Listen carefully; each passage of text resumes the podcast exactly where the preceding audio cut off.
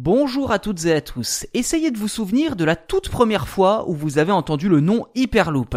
En toute honnêteté, il n'est pas facile de s'en souvenir tant ce projet de train futuriste alimente depuis des années les discussions sans pour autant se concrétiser. Ceci dit, si l'on regarde du côté de la Chine, eh bien le prototype maglev, acronyme de Magnetic Levitation, est sur le point de voir le jour et pourrait rapidement devenir le train le plus écologique et le plus rapide du monde, capable à terme d'atteindre les 800 km heure et donc faisant beaucoup d'ombre à l'hyperloop.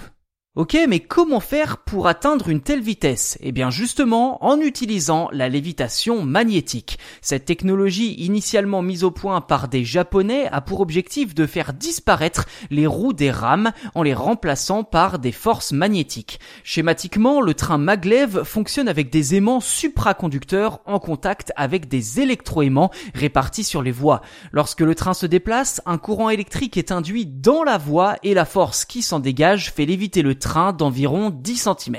Ainsi, le train peut facilement atteindre les 4 à 500 km heure. Autre avantage, le coût de fabrication de ce train sera 50 fois moins élevé que les modèles actuels d'après les chercheurs, en partie pour sa carrosserie en carbone permettant d'atteindre plus facilement de grandes vitesses. De plus, en l'absence de roues, le train ne perd pas en vitesse. Cela signifie que la quantité d'énergie nécessaire pour le faire avancer est donc moindre, faisant mécaniquement baisser sa consommation et son impact sur l'environnement. Côté tarif, les différentes réductions de coûts induites par la lévitation magnétique devrait également permettre de faire chuter le prix des billets jusqu'à 20 fois moins cher selon les trajets.